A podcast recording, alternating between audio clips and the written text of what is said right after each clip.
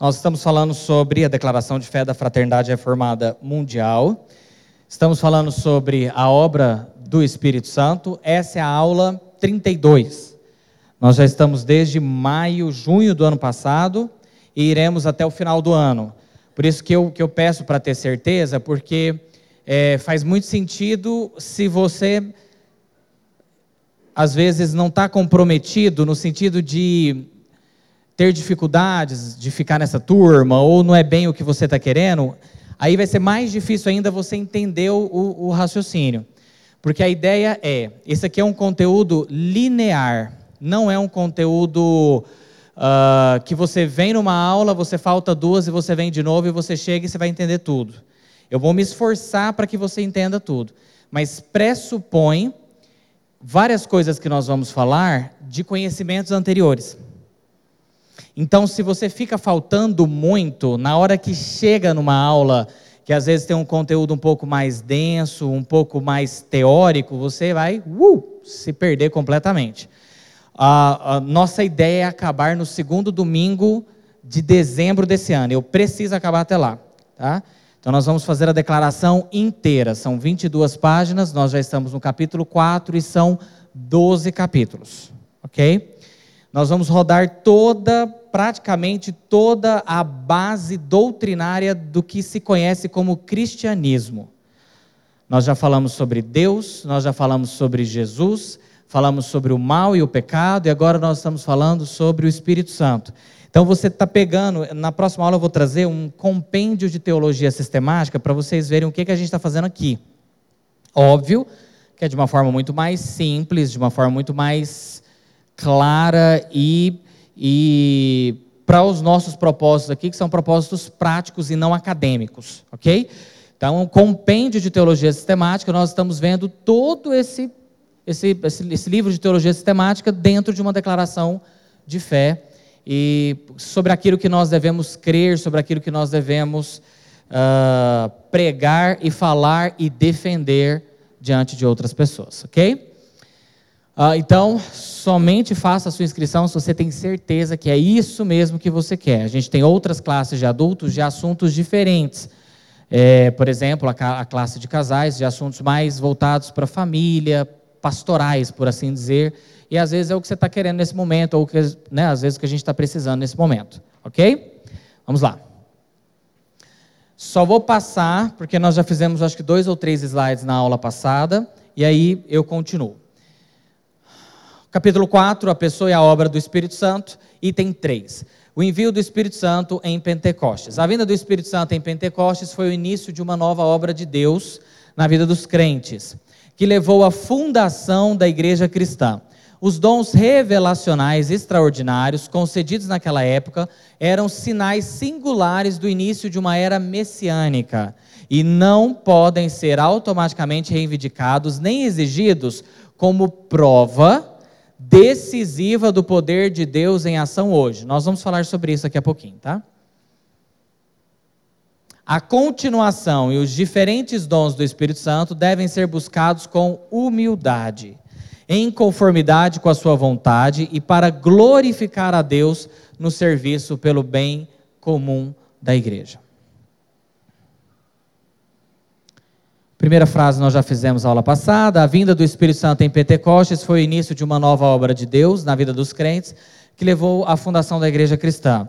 Nós vimos em Atos capítulo 2, dos versículos de 1 a 13, conta a descida do Espírito Santo. Essa descida do Espírito Santo, ela é, foi prometida em Joel, capítulo 2, dos versículos de 28 a 32. Estamos falando aí de 850 a 900 anos antes da profecia se cumprir. E ela se cumpre em Atos capítulo 2, no dia de Pentecostes, na festa judaica de Pentecostes, que nós combinamos que era 50 dias após a a Páscoa. 50 dias após a Páscoa. Se Cristo ficou aqui na terra por 40 dias, portanto, por 10 dias os discípulos ficaram aguardando a promessa do Espírito Santo. Tem o, o, o, o relato descrito de certa forma detalhado em Atos capítulo 2, sobre o barulho como se fosse um vento, não era um vento que entrou, mas era um barulho simulando um vento, sobre, que mais? Línguas como de fogo pousando sobre cada cabeça. E mais? De repente veio do céu um som como de um vento impetuoso, encheu toda a casa onde estavam assentados, distribuídas entre eles línguas como de fogo, pousou sobre cada uma, e todos foram cheios do Espírito Santo. Essa foi a descida do Espírito Santo em Pentecostes. Qual era a etnia dessas pessoas que estavam em Atos capítulo 2, lá no cenáculo do templo? Hã? As primeiras pessoas, não após a pregação de Pedro. Após a pregação de Pedro, nós tivemos mais de 3 mil almas que se converteram. Mas antes da pregação de Pedro, quem estava lá no templo? Todos eles eram judeus, judeus. Todos eles eram judeus, tá?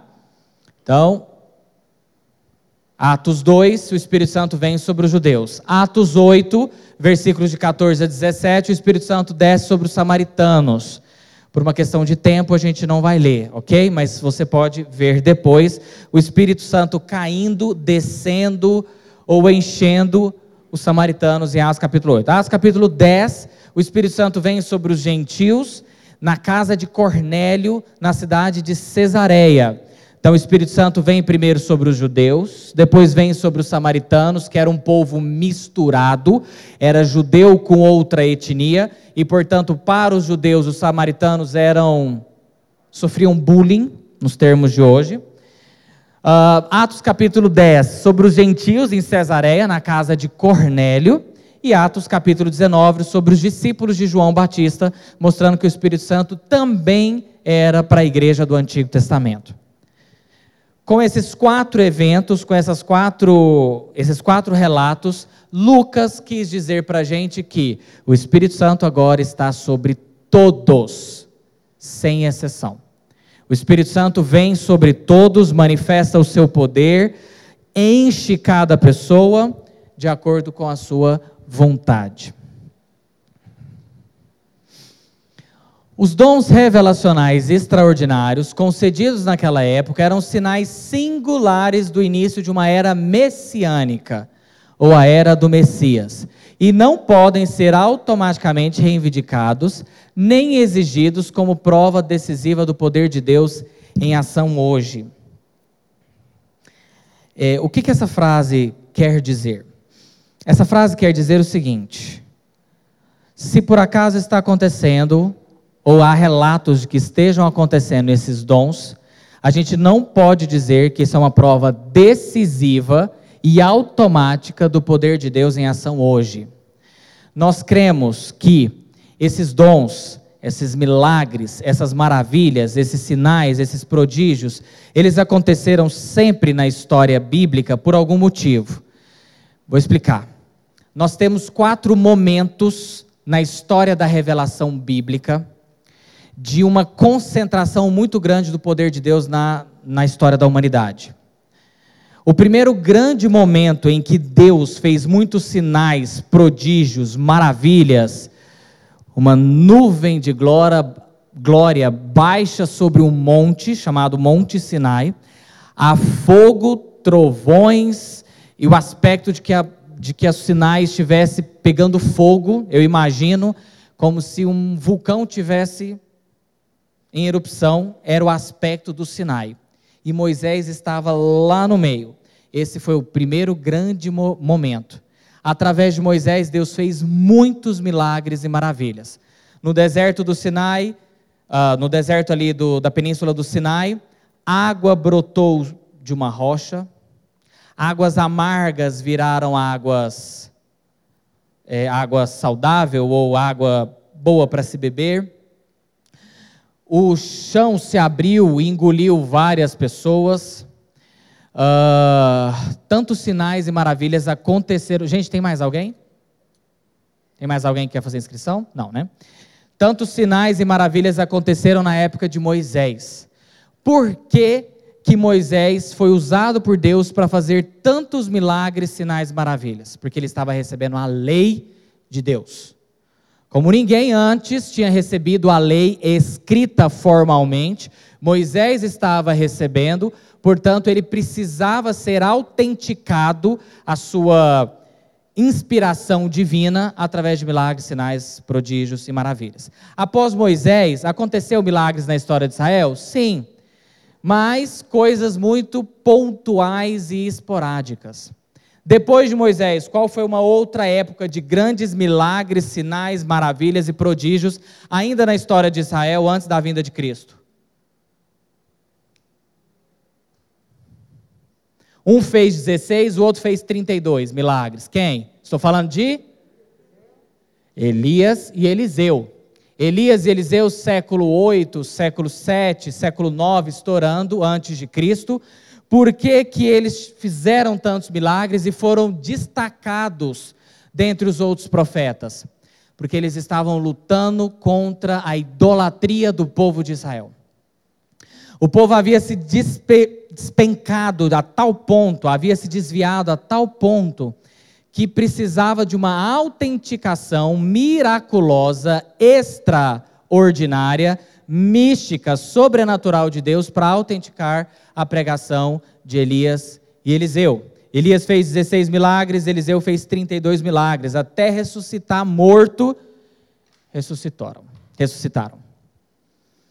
Tantos milagres quantos o Senhor concedeu que fizessem. Após Elias e Eliseu, o poder miraculoso de Deus dá uma afastada da história da humanidade. A gente não tem relatos de tal forma escritos de que o Espírito Santo estivesse agindo, a não ser as, as palavras proféticas dos profetas mesmo regulares de Israel. Após essa época, Moisés, Elias e Eliseu, qual é um outro pico, um outro, uma outra parte da história que aconteceram muitos milagres? Cristo. Cristo. Não é de se negar, acho que a maioria de nós aqui já lemos os evangelhos e sabemos a quantidade de milagres que Cristo fez. João relata ainda que se fosse escrever tudo o que Cristo fez aqui na terra, nem todos os livros existentes poderiam escrever tudo o que Cristo fez. Porque os milagres acompanharam a pregação de Jesus Cristo? Para mostrar que ele era o Filho de Deus, para autenticar a sua, a sua mensagem.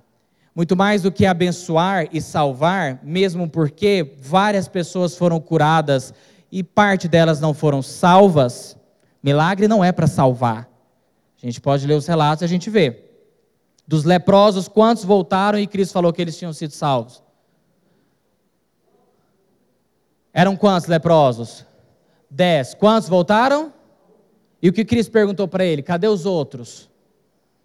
Quem foi salvo dos dez? Os dez foram curados, mas quem foi salvo? Só um. Milagre nunca foi para salvar. Se você está atrás de milagre, você está na igreja errada.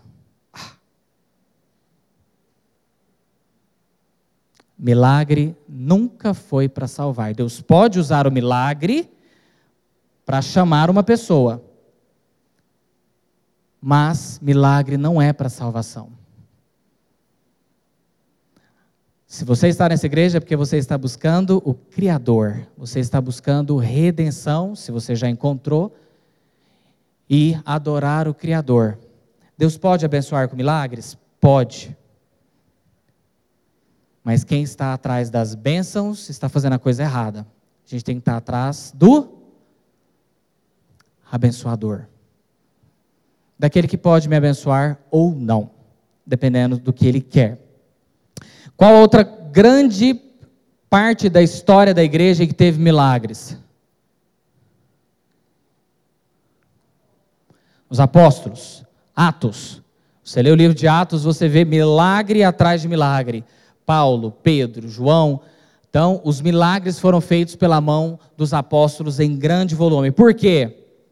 Para implantar a igreja em todas as nações da terra para levar a mensagem de salvação para todas as nações da terra. Então esse foi os grandes, os quatro grandes momentos de milagres, maravilhas e prodígios. Portanto, eu não posso dizer que se algo está acontecendo para autenticar qual mensagem. Se milagres, maravilhas, a gente já discutiu aqui sobre o João de Deus. Lembra que até a tia Ivane levantou essa, essa discussão aqui. João de Deus fez muitos milagres, e eu acho que é meio que incontestável todos os milagres que este homem fez. Porque ele estava fazendo milagre, autenticava a sua pregação, a sua mensagem. Por quê? Só porque ele era espírita? Nem ele dizia que ele era espírita e a, Federação Espírita do Brasil dizia que ele não estava ligado ao espiritismo kardecista no Brasil, né? Mas eram milagres, sinais, prodígios, maravilhas, curou, fez coisas que nenhum de nós aqui talvez tenha feito e nunca vamos fazer. Por que, que não autenticou a mensagem dele, como os milagres autenticaram a mensagem de Moisés, Elias e Eliseu, Cristo e os apóstolos?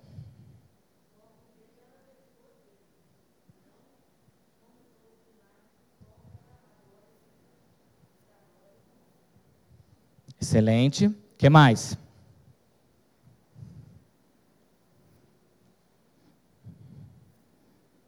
Por que, gente? Por que, vocês não foram lá no João de Deus? Espero que ninguém tenha ido, né? Mas tudo bem. Se foi, está em tempo de arrepender ainda. Por que, vocês não foram no João de Deus?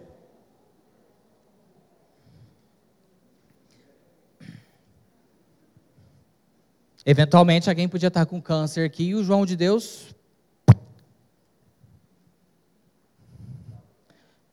Oi? Não entendi. Mandava para além, isso aí. Por que, que vocês não foram? Só porque a gente, sei lá, o okay, Ah. Hum, pronto, é isso.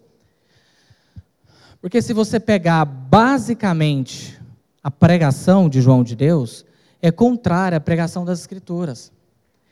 Então, meus irmãos, onde que eu quero chegar com isso? pode estar tá fazendo chover canivete dos céus.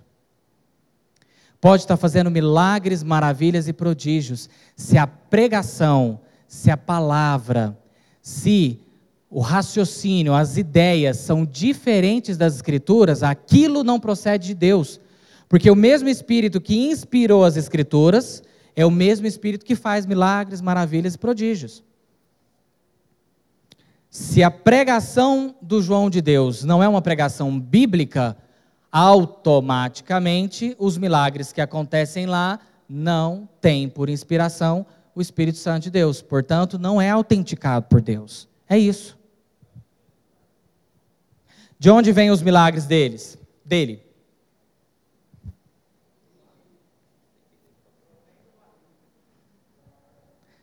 O diabo tem poder para fazer milagres? Tem ou não? Os demônios têm poder para fazer milagres, para curar uma pessoa?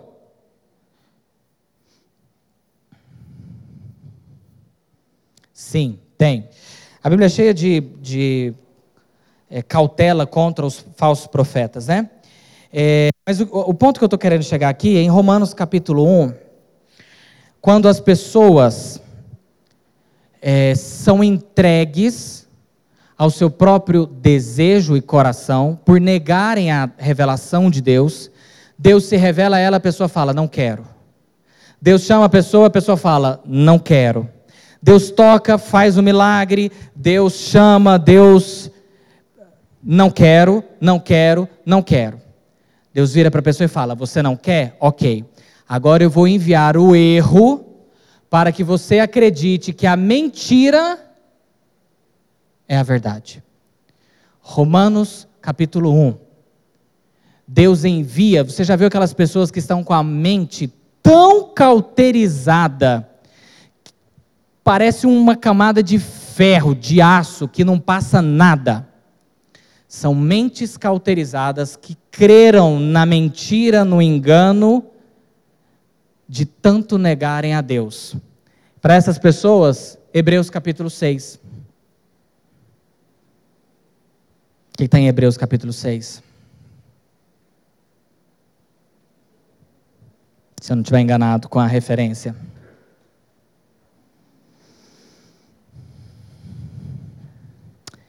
Deus as entrega às suas próprias paixões, desiste delas e a salvação não chega mais. Então, Deus se cansa de uma pessoa? Sim. Deus se cansa de chamar de uma pessoa? Sim. Romanos capítulo 1 é a prova disso. Faraó é a prova disso. Deus, através de pragas, dez pragas, tentou converter o coração de Faraó. Mas Faraó endurecia o seu coração. Os erros foram enviados sobre o Egito. O seu Deus, o Deus verdadeiro não é Jeová, o Deus verdadeiro é Anubis, é Ra, qualquer outra divindade. E eles creram piamente e morreram nesta crença que os deuses verdadeiros eram os deuses do Egito. Não era Deus que endurecia o coração de Faraó? Se a gente pegar o relato de Êxodo, capítulos uh, os capítulos iniciais ali, eu não sei os capítulos exaltos, mas a gente vê algumas vezes Deus, a, a, a Bíblia relatando, né? Moisés relatando. Deus endureceu o coração de Faraó e outras vezes, ao longo das pragas, o coração, o Faraó endureceu o seu coração. Então nós vemos um misto das duas, né?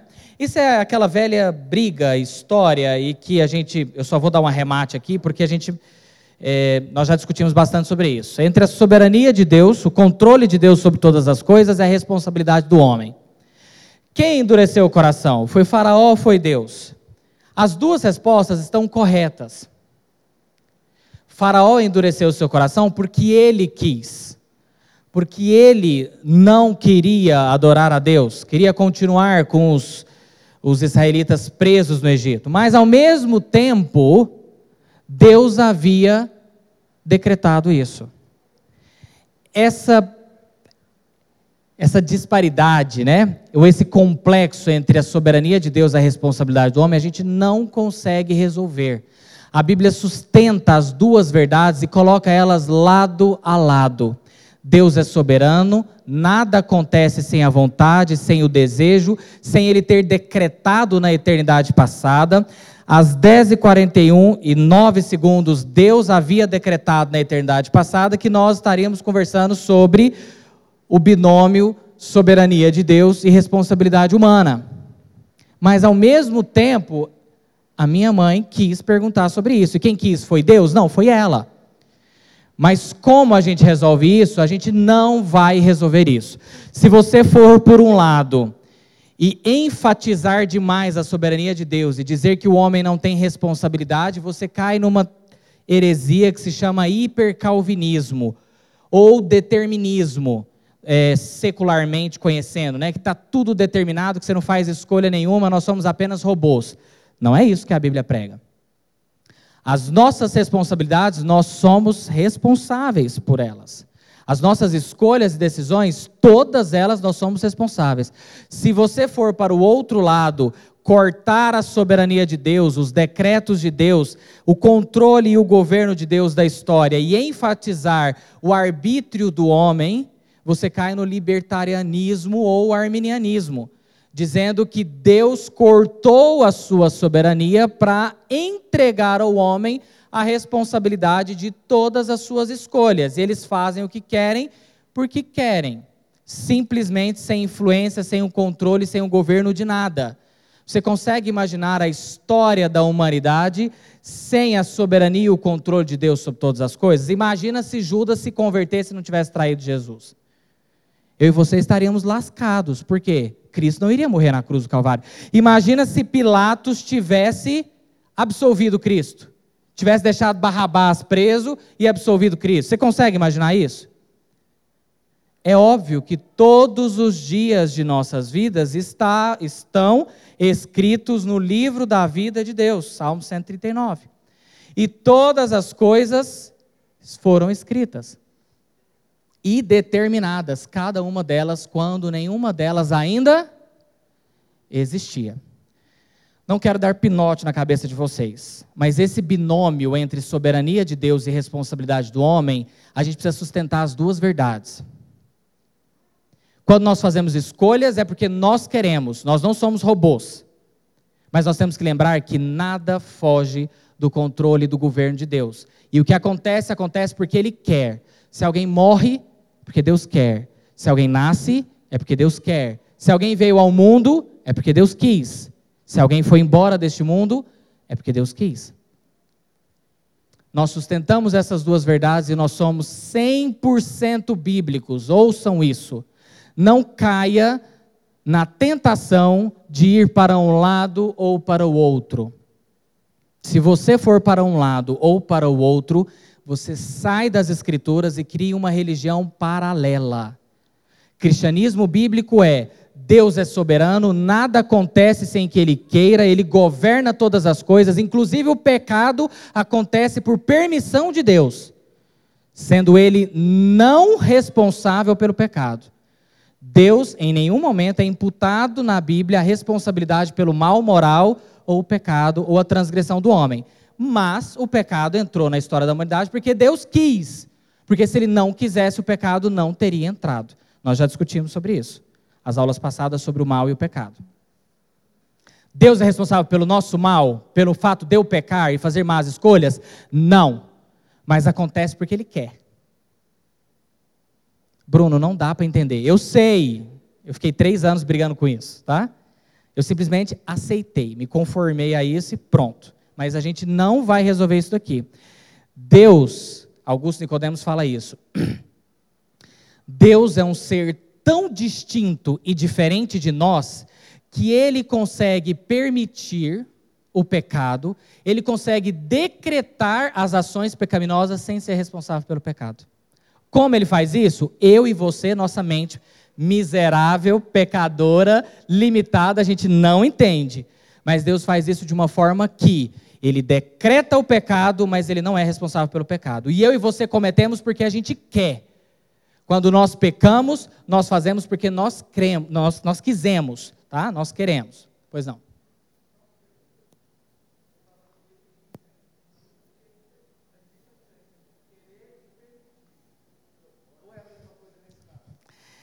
Uh, a pergunta, né? Tá. A pergunta que o irmão fez. Gente, quem quiser fazer pergunta, pede o microfone, porque nós estamos gravando todas as aulas e elas estão indo para o podcast da Igreja do Bueno Ensino. Está no Spotify, mas vai estar disponível em todas as outras plataformas de música e, e enfim. Você pode escutar durante a semana posteriormente, vai ser divulgado ao longo da, é, da semana no nosso grupo de WhatsApp. Uh, o irmão fez a pergunta: Permitir é diferente de querer? E aí?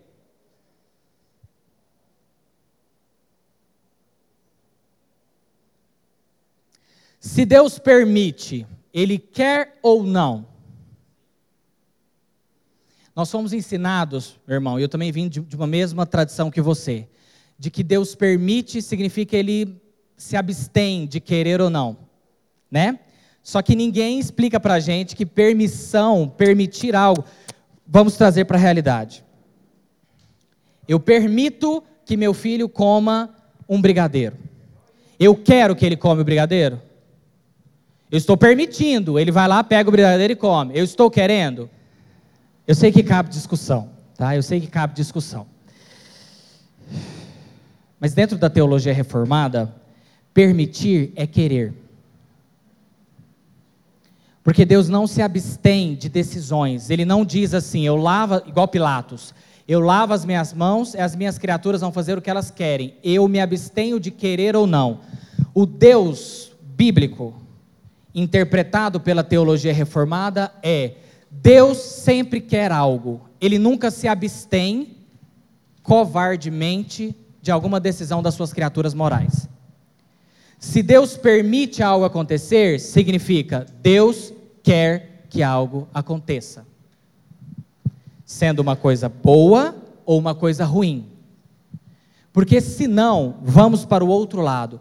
Se Deus permite algo acontecer e abstém de fazer qualquer julgamento se ele quer ou não aquilo ali, significa que Deus não está controlando as coisas. Significa que as coisas vão acontecer e Deus, você fez, você se vira agora. O Deus que nós temos pregado aqui desde maio do ano passado, quando a gente começou a falar sobre a declaração, é um Deus completamente atuante. O que acontece é por decreto de Deus. O que não acontece é porque Deus não decretou. Então, eu entendo o que você fala, porque eu também fui ensinado, eu vim de tradição semelhante à sua, então eu também fui ensinado isso. Mas não. Quando Deus permite, é porque Ele quer. E aqui cabe a gente falar é, sobre, filosoficamente, mas você vai entender por que, que eu vou falar isso, sobre duas vontades em Deus. A gente não consegue dividir a vontade de Deus, mas em termos humanos, dentro da filosofia, a gente divide a vontade de Deus em duas. A vontade revelada de Deus, qual é? As Escrituras. Você não deve matar ninguém. Você não deve adulterar. Você não deve mentir. Você não deve roubar. Você não deve ter outros deuses. Isso é a vontade revelada de Deus. A vontade secreta, oculta, ou que nós não conhecemos e nós não podemos curiosamente buscar conhecer, é outra coisa. A vontade revelada de Deus é que ninguém tem outros deuses. Mas Israel teve outros deuses. Israel foi punido por isso. Israel foi ensinado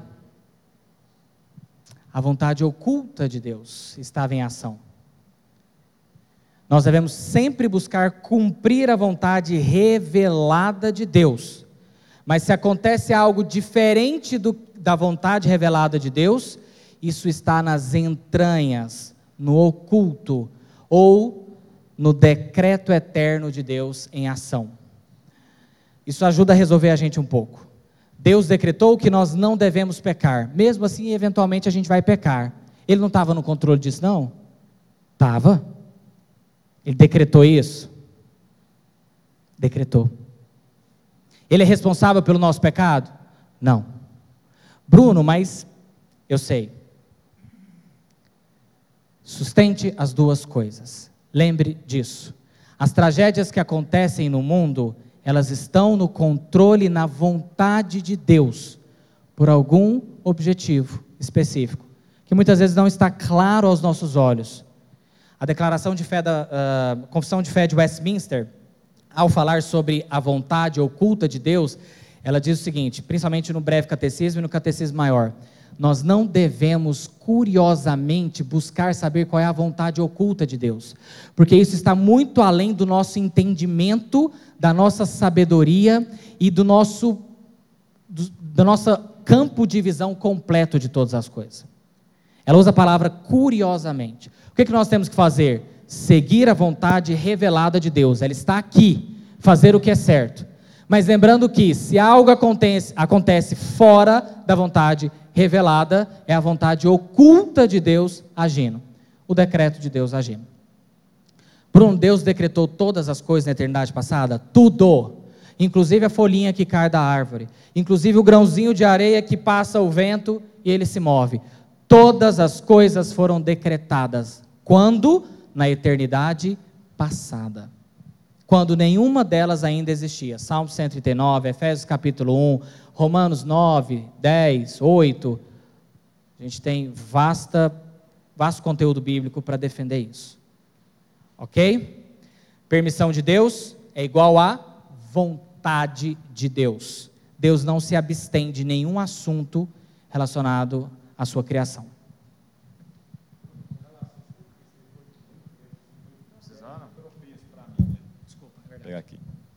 Então, assim, para mim foi um, uma pedra de tropeço, por causa que eu sempre ficava querendo indagar essa questão de conceituar como seria Deus. E quando eu consegui compreender, assim, que na verdade era impossível para nós, nessa temporalidade que a gente é presa, né? isso é de uma forma vista é, filosófica, e a gente entender que Deus, por ser eterno, e a gente está preso aqui nessa relação de causalidade, causa e efeito, é impossível a gente compreender é, todas essas coisas relacionadas a Deus. Aí eu comecei a me focar mais em ver os sinais mesmos, de por que esse Deus é o correto, porque ele tem todo o domínio de tudo, porque ele vê por fora, né? A gente está preso aqui nessa temporalidade que isso não limita ele. Ele é ilimitado, ele é eterno. Então eu falo assim, ao mesmo tempo que você fala assim, Deus permite, Deus quer, mas ele já viu Porque também ele, não é só que ele Deus quis, ele Deus sabe, porque ele já vê tudo de fora, né? Então tudo que para a gente aqui está acontecendo agora, para ele está vendo de fora como se fosse uma coisa linear e para a gente é gradual. Para ele não, ele enxerga tudo a todo momento, ele está enxergando a coisa do passado como ele está enxergando o do futuro ao mesmo tempo. Para Deus não tem. É, obrigado. Para irmã lá.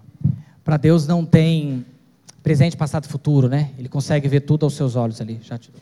Pois não, Aline? É muito interessante isso que você acabou de dizer, que eu sempre tento explicar, né, sobre essa questão do dessa onipresença, onipotência é, de Deus, né? É, fala assim, imagina que a gente sempre, é, imagina que a gente é formiguinha. Quando você olha para uma formiga, você vê o trajeto dela todinho, você é como se fosse Deus. E a formiga está ali caminhando, você tem, vê a poça d'água, você vê a pedra, você vê o tamanduá, você vê todos os perigos, todas as coisas boas, comida. Você está olhando ali, ó. E Deus, é como se fosse a gente, né, caminhando. A gente só vai ver o quê? A gente só vai ver o nosso trajeto ali. Aquele caminho, né, meio que quase um cabresto ali, só olhando para frente, um trieirinho. Então, é, é interessante demais é, essa analogia, principalmente para explicar para né, crianças, adolescentes e tal. E é isso mesmo? É, lembrando é legal que esse o... tipo de Sim. exemplo? Eu, eu, concordo com você. Se a gente olhar o caminho da formiga e a gente imaginar que ela vai seguir aquele caminho, que ela não vai parar em nenhum momento, tem uma pedrinha, tem um laguinho na frente, tem um galinho, mas vai além. Por quê? Além de Deus estar vendo toda o filme da nossa história, ele decretou que teria uma pedrinha, que ela não iria passar por cima, mas ela iria desviar. Ele decretou que tem um laguinho, que ia ter um laguinho. Ele decretou que havia uma folhinha, que ela iria subir em cima da folhinha, que ela iria com a patinha deslizar, passar todo o laguinho, que do outro lado ia vir um formigão e engolir ela. Que trágico. Mas Deus decretou.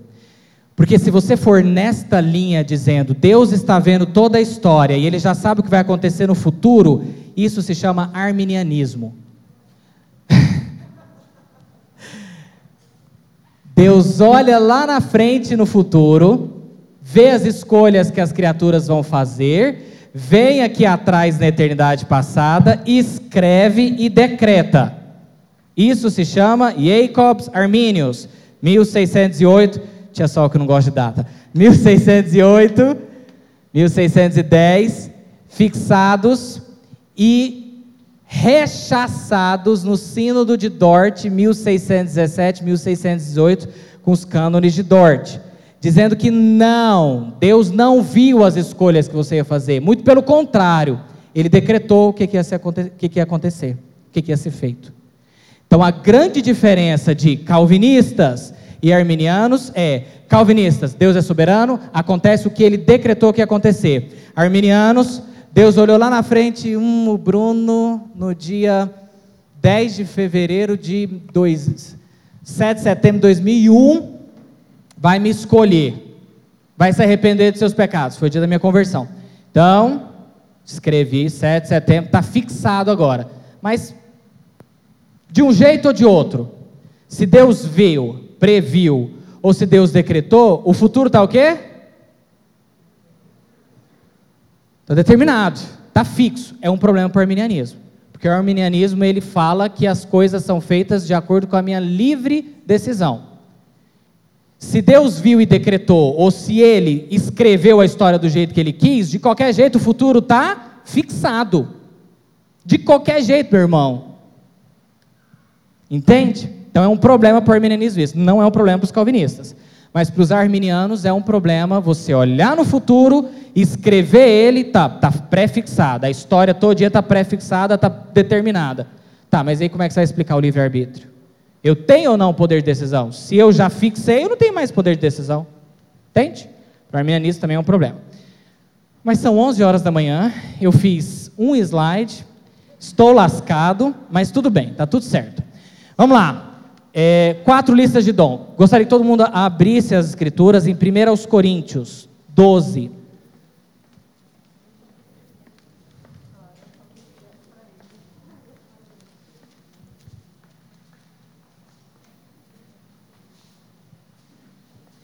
Quinze minutos eu termino. Hoje eu vou até 11h15. Me perdoem.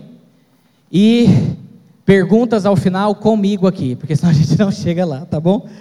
1 Coríntios 12, versículos de 8 a 10. A Bíblia, ela relata quatro listas de dons. Nenhuma dessas listas são exaustivas. O que significa ser exaustivo? São completas. Cada lista, ela tem um dom diferente das demais listas. Então, nós vamos ver a primeira lista, que talvez seja a mais famosa delas, 1 Coríntios 12, de 8 a 10. Porque a um é dada, mediante o Espírito, a palavra da sabedoria. A outro, segundo o mesmo Espírito, a palavra do conhecimento. A outro, no mesmo Espírito, a fé. E a outro, no mesmo Espírito, dons de curar. A outro, operações de milagres. A outro, profecia. A outro, discernimento de espíritos. A um, variedade de línguas. E a outro, capacidade para interpretá-las. Aí nós temos uma lista de nove dons, que é muito conhecido no meio pentecostal. Né? Nós podemos dividir aí, o meio pentecostal divide esses dons em três grupos, né? Dons de inspiração, dons de operação de milagres, é, não me lembro mais, já tem um tempo que eu saí de lá, não me lembro mais qual era o outro grupo de dons. É, mas, todos eles para dizerem de capacidades extraordinárias, miraculosas, em que na época dos apóstolos nas igrejas estavam operando. Na igreja de Corinto, especificamente, nós tínhamos uma operação muito grande dos milagres. Então as pessoas oravam em línguas, as pessoas é, profetizavam, as pessoas é, interpretavam as línguas, as pessoas é, faziam milagres, curas, sinais, e uma enormidade de dons eram é, praticados nessa época. Olha lá em, em, no versículo 28 a 30. A uns estabeleceu Deus na igreja, primeiramente apóstolos, em segundo lugar profetas, em terceiro lugar mestres, depois operadores de milagres, depois dons de curar, socorros, governos, variedades de línguas. Porventura são todos apóstolos? Ou todos profetas? São todos mestres ou operadores de milagres? Têm todos dons de curar? Falam todos em outras línguas? Interpretam-nas todos?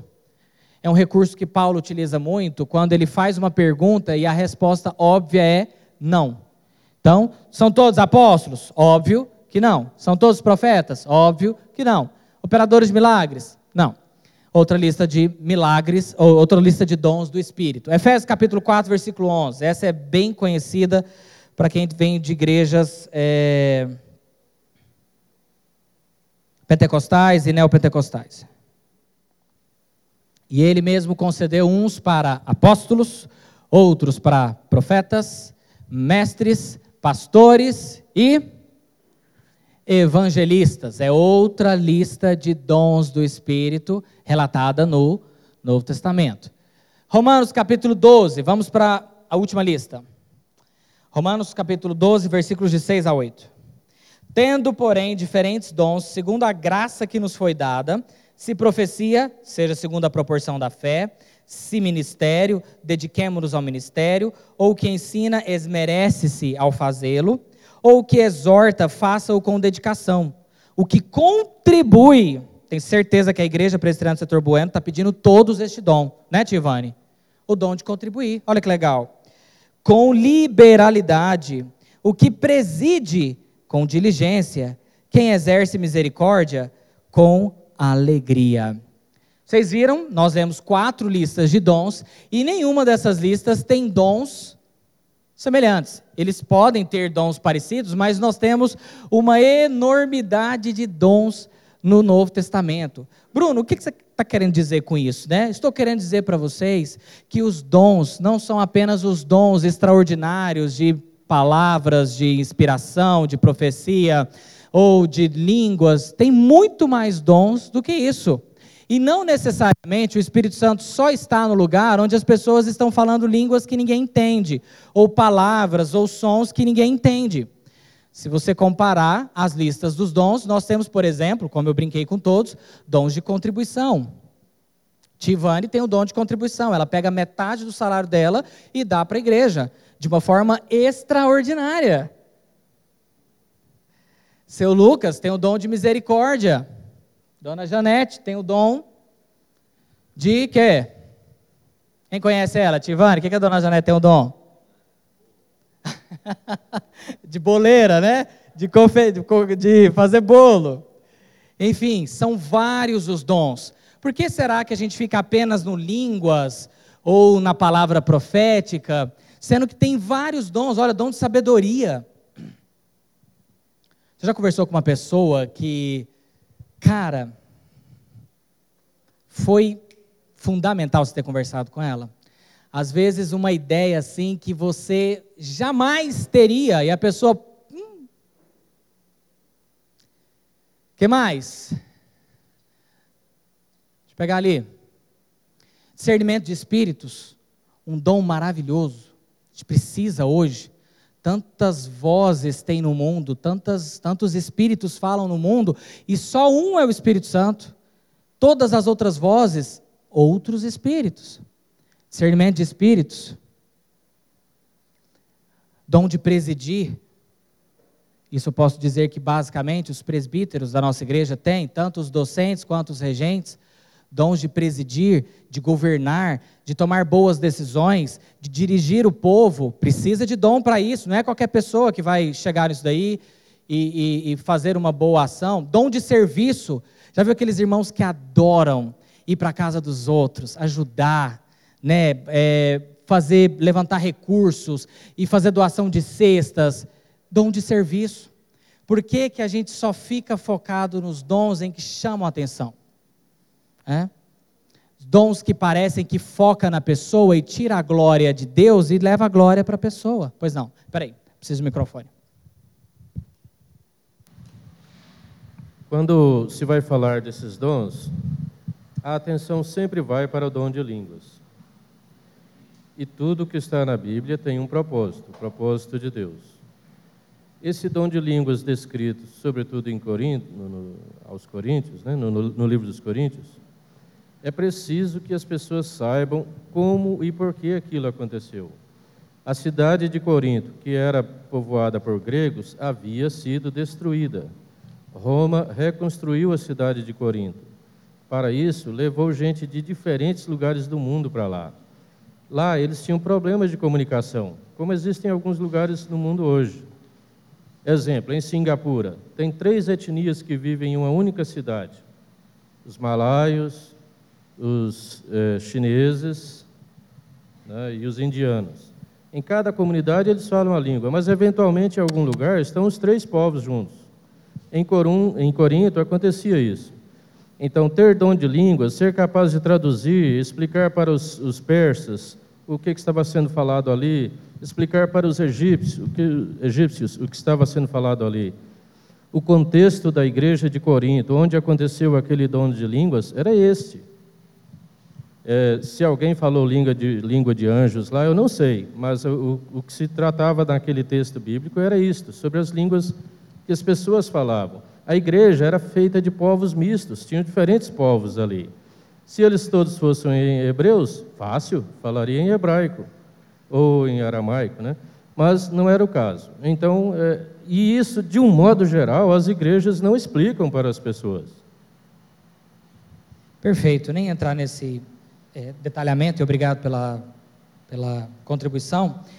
Ah, mas Paulo, ao regulamentar o uso do dom de línguas na igreja de Corinto, ele diz o seguinte: Irmãos, vocês querem usar o dom de línguas? Ok, mas é o seguinte, ainda no capítulo de 1 Coríntios, capítulo 12: dois ou três em sequência e que haja. Se não for desse jeito, é para fazer o quê?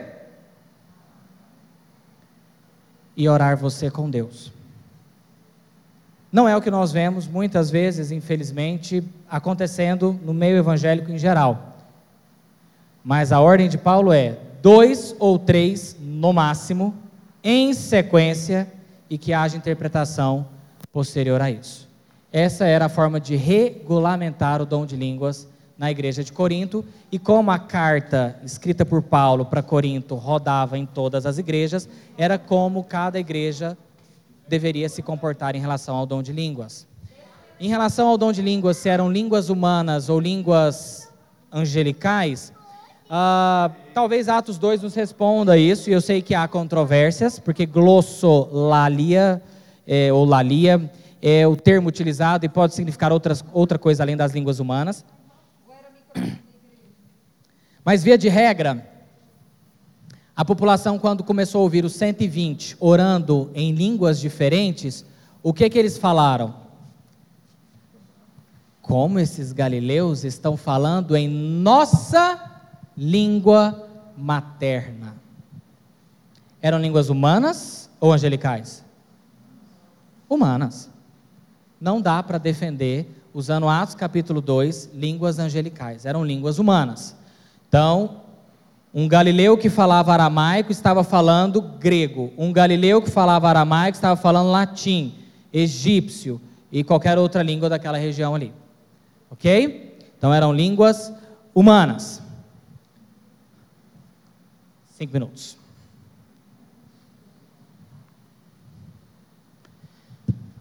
Primeira Coríntios capítulo 7, versículo 7. 1 Coríntios 7 é o capítulo clássico sobre casamento, divórcio, novo casamento. 1 Coríntios capítulo 7, versículo 7, fala de um dom especificamente que nas outras listas não, estão, não está mencionado, que é o dom de celibato. Uh, Paulo, ele costuma dizer isso muito e hoje a gente não prega muito sobre isso, né? Na verdade, o que, que a gente prega? Todo mundo tem que casar. Todo mundo tem que casar. Uh, novamente, Augusto Nicodemos, ao falar sobre casamento, ele diz assim: muita gente seria muito mais feliz se tivesse permanecido solteiro. Parece meio um choque para a gente, né? Porque a gente é, é criado para casar.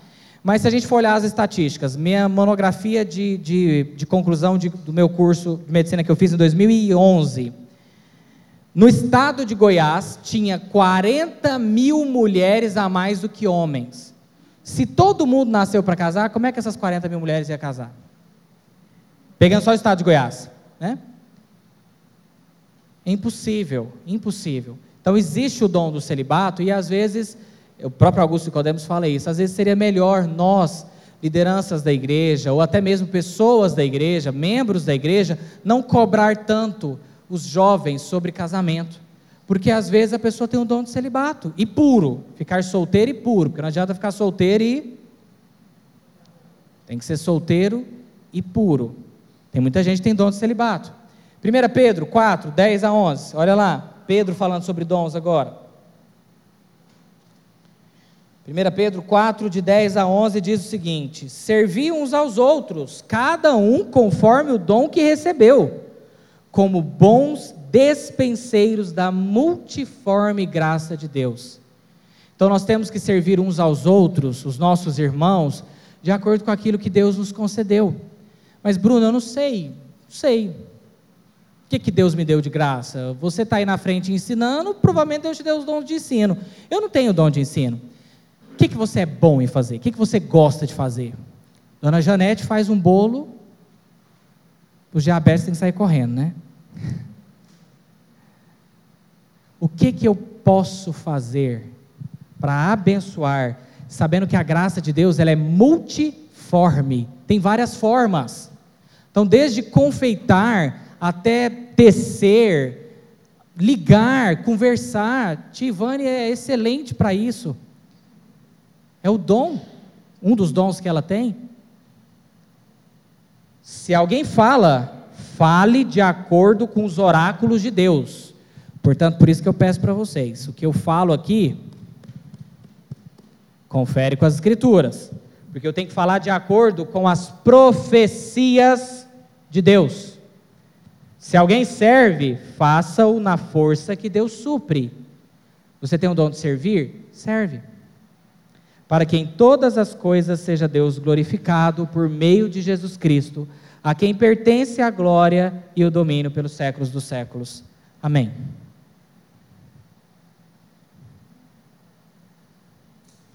E eu finalizo com isso.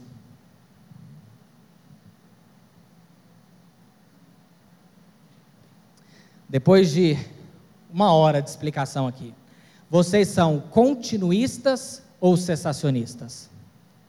Bruno, primeiro explica os termos. Ok. É, os protestantes, eles são divididos uh, em dois grupos. Grupos em que os dons do Espírito Santo ainda são válidos para hoje, continuistas, e dons em que o Espírito Santo não são válidos para hoje. Não existe dom do Espírito Santo mais em ação no dia de hoje. Cessacionistas. Via de regra, face uma divisão errada, já vou avisar que é errada, mas dos protestantes em três grupos: protestantes históricos ou os tradicionais, que vieram originalmente da reforma protestante. Aí nós temos os luteranos, os presbiterianos, congregacionais, episcopais, eh, outras igrejas vindas da, diretamente da reforma protestante, uh, batistas históricos. Uh, nós temos os pentecostais, que são aqueles que vieram da, do avivamento da Rua Azusa, na, em Los Angeles, nos Estados Unidos, em 1906. Os pentecostais, as principais igrejas aqui no Brasil, Assembleia de Deus, o Brasil para Cristo, e Congregação Cristã do Brasil, eh, enfim, ou tantas outras, e as neopentecostais que vieram de dentro do pentecostalismo. Universal, Plenitude do Trono de Deus, Mundial, Internacional da Graça, aqui em Goiânia, Fonte da Vida, Luz para os Povos, eh, Videira mais uma comunidade livre do que neopentecostal, mas nessa vibe. Via de regra, nessa classificação, os protestantes históricos seriam cessacionistas e os pentecostais e neopentecostais continuistas. Depois dessa explicação enorme que nós fizemos aqui, vocês são cessacionistas ou continuistas? Nós vamos voltar e falar tudo de novo. Nós somos continuistas, meus irmãos. Não tem dons de serviço aqui dentro, não tem dom de ensino aqui dentro, não tem dom de misericórdia. Multiforme graça de Deus Bruno, você acredita no dom de línguas para hoje? Por que, que o pastor não está falando em línguas? Por que, que você não está rodando no manto, na canelinha de fogo e falando em línguas? Domingo que vem.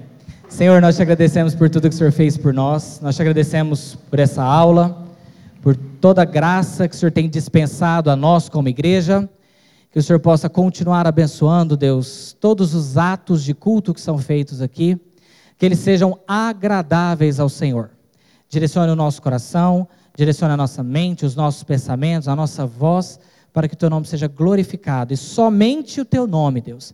Nesta igreja não há espaço para a glória de homens, nesta igreja não há espaço para ídolos, nesta igreja somente o teu nome é adorado, exaltado e bendito. Que nós venhamos aqui, Deus, para cultuar o Senhor, sermos edificados pela palavra sermos abençoados por Ti da forma que o Senhor quiser e da maneira que o Senhor desejar, Pai. Que o Teu nome seja bendito e glorificado, em nome de Jesus. Amém? Meus irmãos, domingo que vem, eu fiz três slides. Eu tinha uma aula e meia para fazer hoje. Domingo que vem nós vamos acelerar, ok? Obrigado a todos.